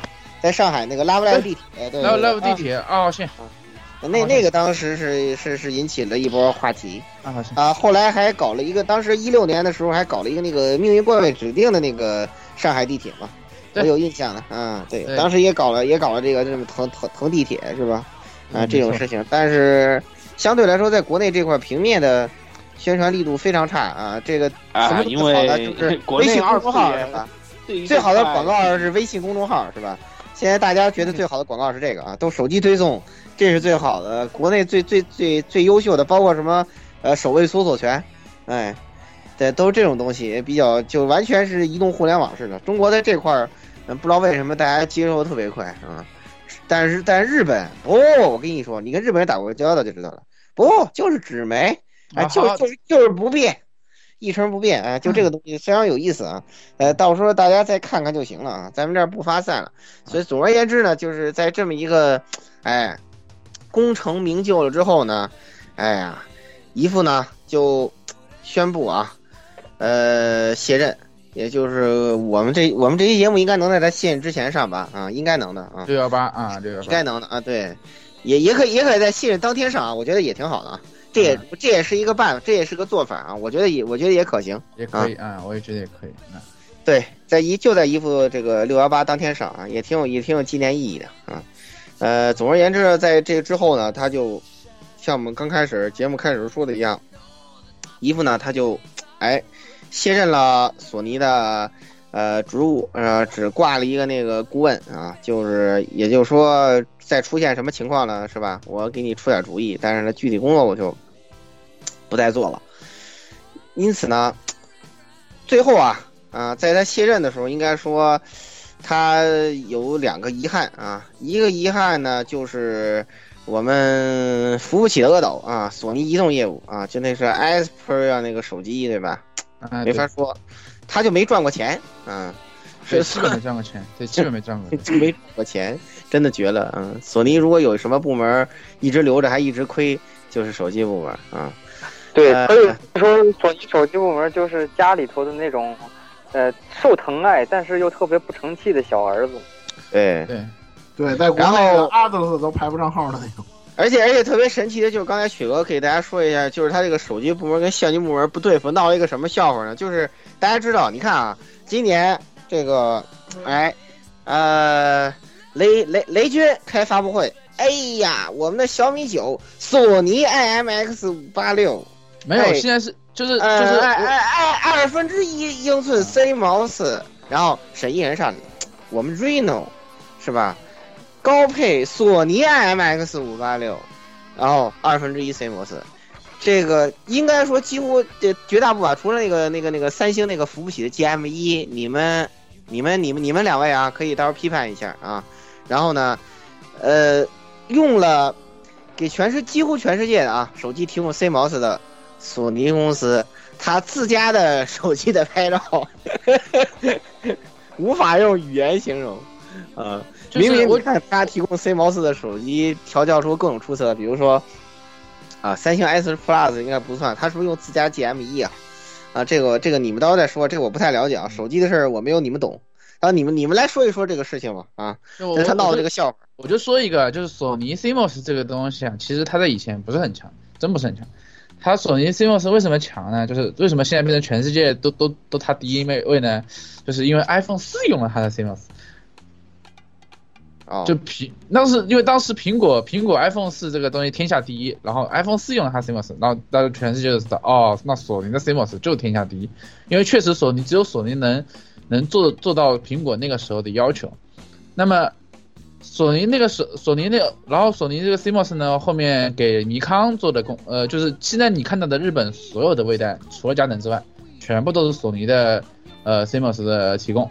包括呃，包括其他的什么微单，反正基本上所有的相机啊，除了徕卡跟佳能，基本上都是索尼的东西。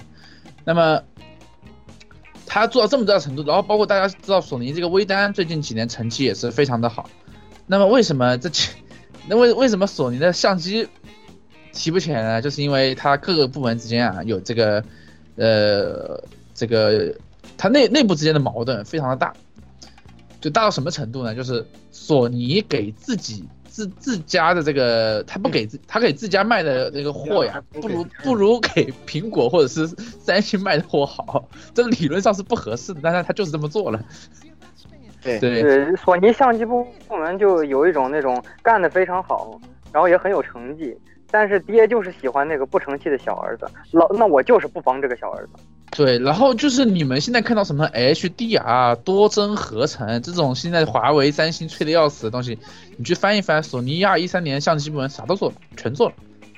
你以为你吹过的吗？不，包括他那个九百六十帧，对，全部都有。你你们什么什么潜望式望远镜，就是就是现在 OPPO 吹那个潜望式望远镜，那个时候一一年索尼出了那个卡片机，就这玩意儿，对吧？大家都有印象的。对对对，是的，是的，没错。对，是这样所以这个东西索尼就是索，它技术储备是真的厉害，对，真的厉害。就你能发现，你大部分现在在在影像方面的东西都是索尼的，这个都有都有索尼的这个影子在啊。所以说，然后依附虽然在努力，但他这个问题应该说解决的对，就是这个万这个这个这个这个这个问题在万索尼上没有什么实现啊。然后那个我来稍微说一下，为什么索尼现在还是比较吃这个这个呃手机这块业务，他还是看得比较重的。呃，主要问题就是因为因为当年呢，这个姨父啊，这个好像是姨父自己说的，就说他觉得手机这个业务啊是，它能串起所这个索尼所有业务啊，大部分的科技产品业务的这个线，包括什么屏幕啊、显示器啊、半导体啊这块全部能串起来。那么它就要留这一个东西呢，作为整合旗下所有产品业务线的一个代表和工具。对，做成作为接口，就有点像雷军对于那个小米手机的那个态度知道吗。对它其实嗯，对，其实就是现它是一个生生态链的一个生态链的一个出口对，对它其实是这样的，嗯所以它为什么留下来？但是这个毕竟这个亲儿子啊，亲儿子呢，就就全全中国大家一看那个那个这个那个家庭剧就知道，亲儿子有一个很尴尬的问题就是他不怎么努力啊，虽然对，嗯所以这个也没有办法，嗯对，但是他这个地位还是在这里的，他就是他需索尼需要有这么一个地位的人啊，在这里。呃，地位的这这么一个产品线在这里摆着，嗯，对，哎其，他的，呃，对，其他的就没什么。对，所以说就是姨父这两个遗憾嘛，手机跟万索尼，看看将来是吧？呃，继任者能不能实现了，对吧？最近就是这两个月发出的新消息，就是索尼手机这条线啊，基本上就是要告别中低端了，只做高端。那么这个高端业务呢，能不能呃，估计是我个人预计啊，只亏文赢问题不大，但是你说它能赚多少钱不好说。嗯，对，其实他就把手机部门保留，然后呢，就像 OnePlus 那样，呃，我觉得就是一年就做一款产品，对，然后卖个然后卖个对一两一两千万，差不多就这样吧。对，就是卖不多也其实也不会怎么亏，你卖不太多也不会。然后呢，你像呃，然后你你主要提供手机 C 模式，然后就能赚赚很多钱，提供一些硬件，提供摄像头，就手机部门主要做这些，给全世界手机提供呃相机部件，它其实就能绝对能，我觉得能能扭亏为盈，就是先把相机部件这个是其他部门的。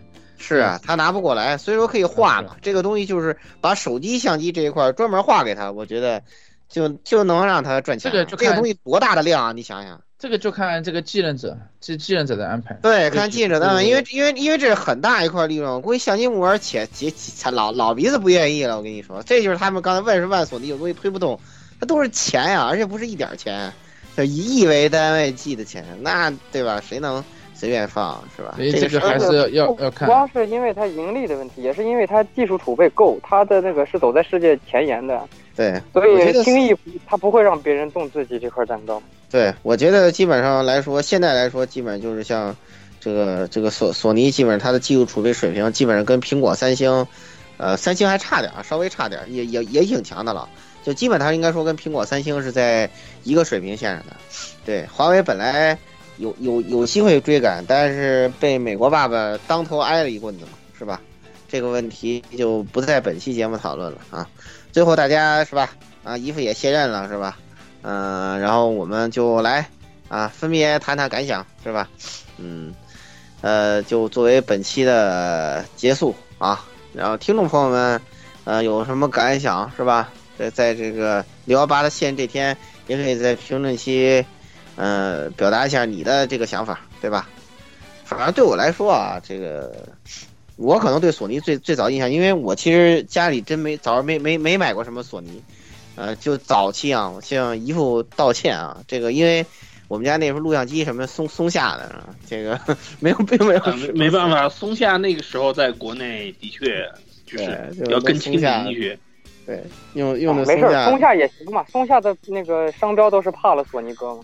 对，然后对，然后我呢，因为早期的时候，这个家里就一个电视，然后跟那些东西一点缘分没有，所以说我我我我早期是一个呃认认屯，我家里都是什么 FC 什么 MD 什么的，就世嘉那套东西，然后还有什么那个 GBA 什么的，对，都那些东西，你知道吗？嗯，没有买过任何，我第一个索尼的产品应该是 PSP，我记得是。对，第一个是 PSP，然后发现索尼真的太香了，然后后来就一路买，现在 PS 什么的，然后就非常非常多了就，啊，应该说很很很感谢吧。虽然索尼的手机我是不用啊，嗯、呃，因为对吧，我我我我可能比较喜欢用什么呃国产手机，对，所以说哎这个东西没有办法，但是还是希望它能越走越好吧，对吧？呃，这个守护一副微笑啊。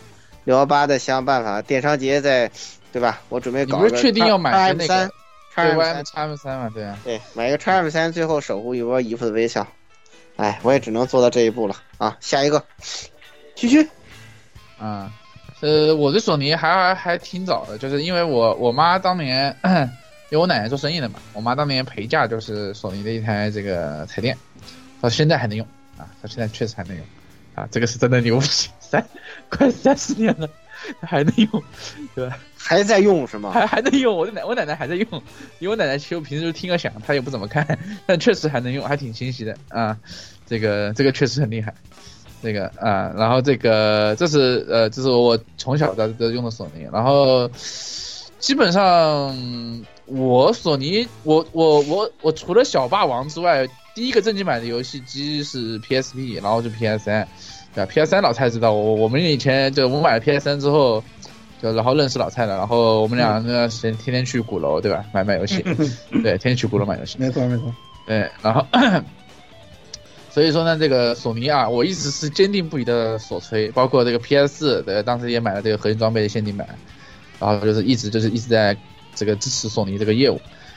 不过今年好像没怎么买，今天确实没怎么买索索尼的，呃，看看吧，看看有没有机会搞一个，我也不知道，今天看看。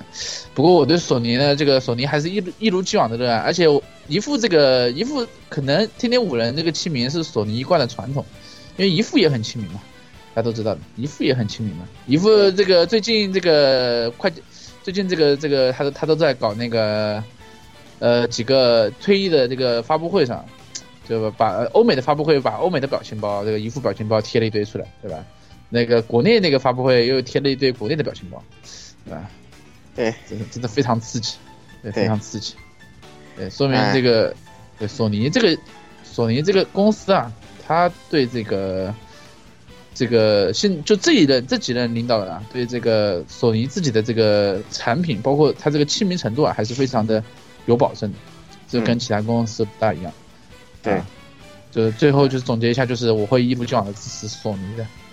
对对，来雪哥，对我其实一直也算不上是一个索粉，那我其实也算不上任何一家的忠实粉丝，但是我很巧的，那个我的购买这个。硬件的历程赶上了很多很奇妙的这个历史事件级别，就是我那个我是一个像半个发发烧友吧，算半个 HiFi 发烧友，然后我一直用的一个那个 CD 随身听，这个 EJ 两千是当时索尼最后一款那个平价级，就是消费级的这个旗旗舰 C CD 随身听，然后然后我的第一台掌机呢是这个 GBM。呃，是任天堂当时那啥，然后然后 GBA 系列就抛开，然后我的第一台索尼掌机呢是 PSP Go，然后 PSP Go PSP 系列抛开。我求你不要买 PS 五了，谢谢，求求你了，我求你了。对，要不你去买个 NS 机，看看它能不能。赶紧赶紧买个 NS，快快快。对，哎对，反正就很神奇这么一个情况。就是我对姨父最大的感谢是，其实是因为我很长时间一直是在。呃，因为我本人算是一个摇滚乐爱好者嘛，就一直在听 CD 啊，在这些音频的上东西，那个花销比比较大，我就一直非常感谢索尼，在受到了苹果 iPod 那么大冲击的情况下，一直没有停下来这个 HiFi 随身听和这个对和和这个 HiFi 功放的这个研发业务，而且一直在进步，然后到现在我可能，嗯，近一年内我可能会思考会买一个 Z 叉三百。就是我特别喜欢索尼的这个系列，就是这个 Z 叉系列，就是非常好的操作系统，然后那个音质也是在随身系列里面算是顶尖的，而且又不像很多大家吹的要死的那种砖头一样那么重那么重，锁锁半斤。然后，呃，对，那然后以后呢，可能有生之年吧，会收一个锁六万，然后摆在家里看，我也未必用。索六万，索六万那边是 N 是 N W 还是哪哪哪哪款？不，就那个最重的，这个最重的那个，那个最重的那个，知道吗？那个最重最重的那那个台式放。哦，我不是，它是它定位是随身哦。那对，但其实大多数人都是拿它当台式功放用的。对，它定位是随身的，这是最搞笑的。对呀，我觉得他那个就雪哥这个 Z Z 叉三百这个不错，性性性价比挺高的，对。嗯，DMPZE 吧，那个你说说的那个是 DMPZE 吧？那个对对对对对对对对对，六万，我操六万了，对，超大的一个，超大，贼大，对，那个随那个是随身哦，定位。哎呦，现在想想，我觉得确确实索真的，我我完全赞同他说索尼这个好的地方，因为我我因为是月球的原因，我那个去年让言语买了一个那个 AK 七零马克兔，那个系统真的是要多傻屌有多傻屌，那韩国人个真的是难用的不行。那个那个就是传统哇棒，，超难用，超难用，瞎鸡巴搞搞就好了。我天呐，无无法用语言形容，算了算了，嗯，反正我还是有这个大法的学妹沃克曼的，对吧？我很高兴啊，我很高兴，坚决支持啊，坚决支持。然后接下来就是，啊，对，压压压压爹吧啊，压爹就那个什么，你给提一下对吧？呃，那个天价神物啊，MGS 里那个沃克曼，哇，啊天价神物、哦，那个。呃，那 b o 个 s 是用那个沃克曼，那那那个是应该是索尼的第一款 Walkman 了，那个是啊，对，嗯，跨时代的东西。但是我对于索尼就是现在就是满心的感谢，就是感谢你把小岛给收了。对，对，就是鸭子作为死忠小岛粉，他现在很开心。对啊，然后游戏豪华，就是典藏版买，然后回头马上的 WF 上海傻逼之阵买起来，对，嗯，都是我。给小港送给小岛送钱，现在就是给索尼送钱，因为小岛工作室就是索尼全资的。对，全资的。对，今年我要给小岛，我要送一个铁盒，我看看如果能收到，不是致命很搁浅的铁盒，我觉得有点有点有点难买。铁盒应该不太难，铁盒五百多不是很难买，就是就是看溢价高不高了，其实就是。铁盒应该不会多少溢价，因为现在傻逼之阵就是典藏版和现在马上要出的那个黑色的那个宇航员。是会场限定，那个是个不好说，因为因为好多国内这个索尼第一方铁盒都都挺难买，挺难抢。哦，这个不好说。你可以到时候看看港行，对我看看到时候看看从香港搜一个，嗯嗯，我觉得可以。嗯、反正我是已经目标是美版如果能正常拿到，然后再去收一个日版，反正日语版和美这个英语版的这个游戏都要各玩一遍的。可以，嗯，嗯，可以，可以，可以。因为小岛的游戏一直都是 MGS，就一直都是日语和美和英语两个我都收，然后都玩。嗯嗯，我我个人因为因为那个当年玩那个 PS 盗版的原因吧，就一直听的英文版，结果导致我反而 对 对日文版听的感觉 不是很有那个什么，我都习惯听习惯英文。其实总的来说，还是 MGS 还是英文版比较合适，毕竟什么人说什么语，这个还是对。但是你要先这样想，MGS 包括这次《死亡搁浅》。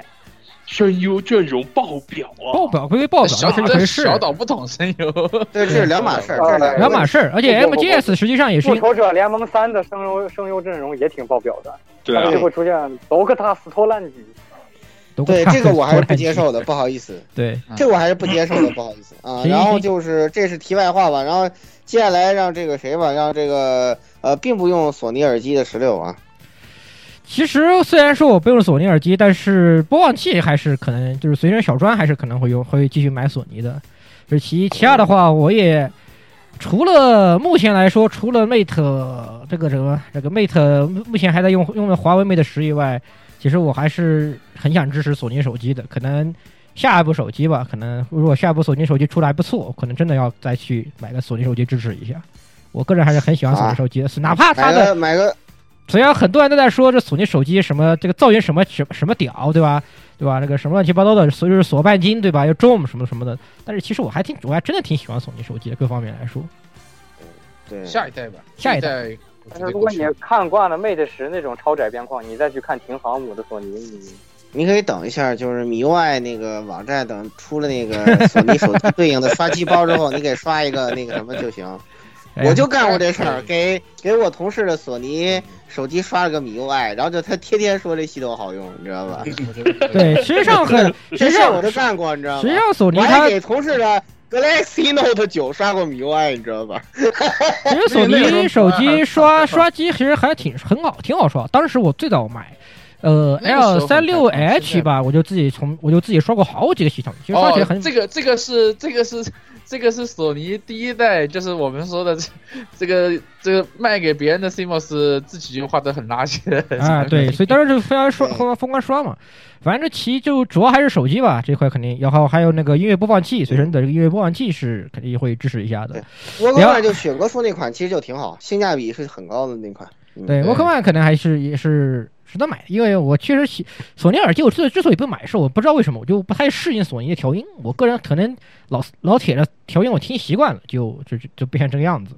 所以我现在我一我一直都是，而且平心而论，索尼耳机的佩戴的确非常反人类。对，是的。所以目前来看的话，个人觉得其实索尼的播放器配一个老铁的耳机，你作为一个日系日日日日日系的那个这个耳机这个音乐爱好者来说的话，是非常好的啊没有问题配置，没有问题没有问题，而且而且也非常合适。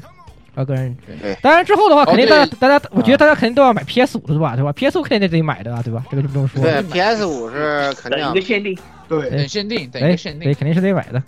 好，那下一个吧。啊哟，嗯最后就是一期没有说过话的言语，哎他居然被留到最后了，我觉得。哎，虽然我是不是这你个可以聊聊日本的索大。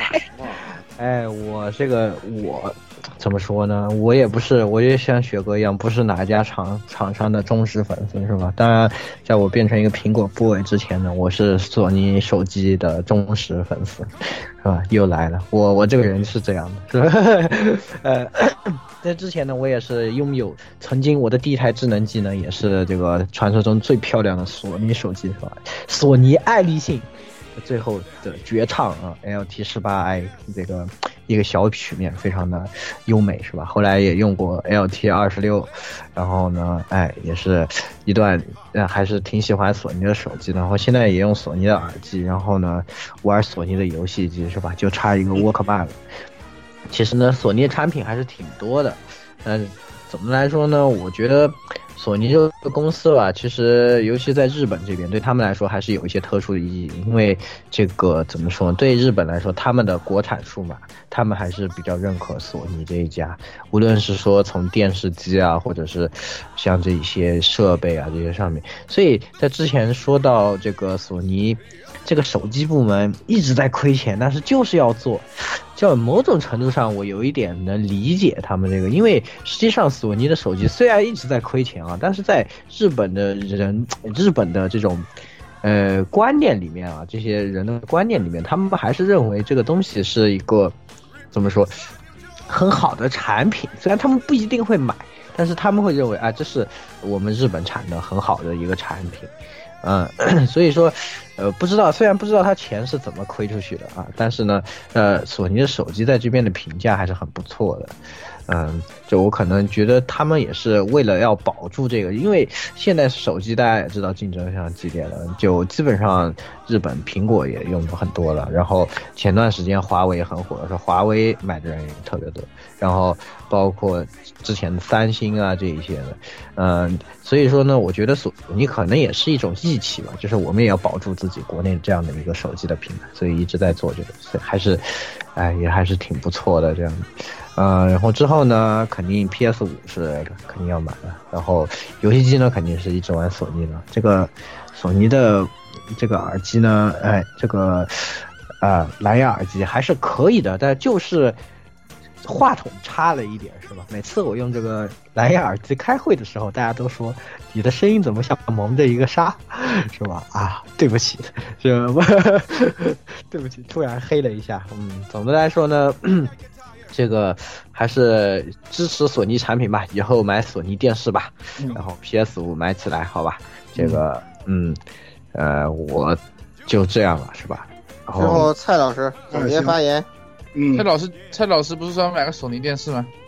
嗯，我家里有索尼电视，而且有两台索尼电视。啊，呃，是这样的啊，那个大家提到的东西我就不多说了啊。我说一点啊，关于这个充值信仰的事儿呢，我今年买了一本书，叫做《索尼的现代设计》。呃，刚才很多就是说了很多关于索尼的事儿，唯一独一点没有说的就是关于现关于索尼工业设计的内容。如果大家想了解的话，推荐大家买这本书，看看什么叫做工业设计的美学。嗯，索尼的可以说是这么多年以来一直特别推，可以可以说是一直可以拿得上台面的，没有出过任何问题的这一个内容，让大家看看这外观设计的美到底在什么地方。这是一个，再有一个就是说，大家说了很多，呃，些今年考虑买的东西啊，游戏机我就不说了，PS 五那是必买的。呃，我想说的一点呢，就是我可能考虑近期如果有，就是说在我有闲钱的时候，考虑收一台索尼的 MD。这个可以说是我哦，上学时期就留下的这么一个呃梦想，因为哇，你这个 你喜欢 MD 盘，真正的复我哇，你这个情怀有点儿有点有点厉害的。对，因为我我上学的时候，我就看着我大学同学很多人在用索尼的 MD 随身听，嗯，我不一定用它来听歌，但是我一定会考虑收一下这个。哇，我对这个产品的喜爱，尤其是 MD 盘做的实在是太精致了，太喜欢。了，那个太那个我见过，真的牛批，真的漂亮。那么小，我的天，对真的那个要没有 iPod，MD，索尼 MD 是最早的，大家知道可我可以自己定自己的歌单的这种随身听，带数字可以插，的它是可插写的嘛，可以自己刻嘛。那个，那个时候要不是没有 iPod，这就是它了，真的，要真的没有没有 iPod 就是它了。对，如果 MP 3没有打败索尼的索尼的 MD 的话，现在可能还都是它的天下。对，是哎，好，那么我们也是说了这么多了，对吧？哎，哎，对我最后再立一个 flag flag 啊！刚才摄影师跟我说让我别买 PS 五，我觉得我这种光环是吧？买什么什么系列剖开，我要我要是买了首发 PS 五 P PS 系列还没剖开，就说明 PS 五真的牛逼嘛！操，别奶，我操你这个奶的也是。是这样的啊，雪哥，那个你呢？作为你呢是这样，呃，你看啊，任天堂不是要出那个 NS 的新款吗？我估计硬件肯定都不升级的，就是完全没变化，然后然后卖的可能比那个现在还贵。你可以买一个那个 NS，它不还要出一个小的七寸的吗？那是纯掌机的，你可以买一个那个，你看买之后它会不会铺盖，你知道吧？我特别建议你买这个，你知道吗？嗯，功利奶不可取啊！功利奶不可取，不要这样，兄弟，我们不是这样，我们我们我们那个电台是不功利的，不要这样，好不好？不会这样的，手柄不会冒奶的。对手柄不不是会死啊，对不对？哎，对，是这样的，是这样。对我，我本来还说我等一下，说那个，我想了一下，恶魔城当年我都是掌机玩的，这次雪屋真恶魔城怎么也得在掌机玩吧？然后，砰儿，我手机接到一条通知，什么您关注的什么什么游戏开启预购啦。然后雪雾，然后我就上去一看，哇，九折，点买了，完了，掌机版没了，嗯，就这个样子。哎，NS 也是掌机，不要慌哈。不要慌，好吧？哎 好，哎，对，那这个今天的节目就差不多也给大家带来了，呃说的还是蛮长的，是吧？嗯哎，那么也是祝姨父的退休生活，呃、这个退休生活快乐。哎啊，好的，那么呃，这期节目就给大家带来到这里，咱们在下期节目之中再见吧，各位听众朋友们，再见。嗯，再见再见。再见。再见。拜拜。欢迎各位收听本期节目，请各位听众老爷在评论区留下您宝贵的意见。大家可以通过荔枝 FM、蜻蜓 FM、网易云音乐、Podcast、新浪微博、SF 轻小说频道搜索并关注 AR Live。主播和各位小伙伴在官方 QQ 群幺零零六二八六二六恭候各位大驾光临。各位听众朋友们，咱们下期再见。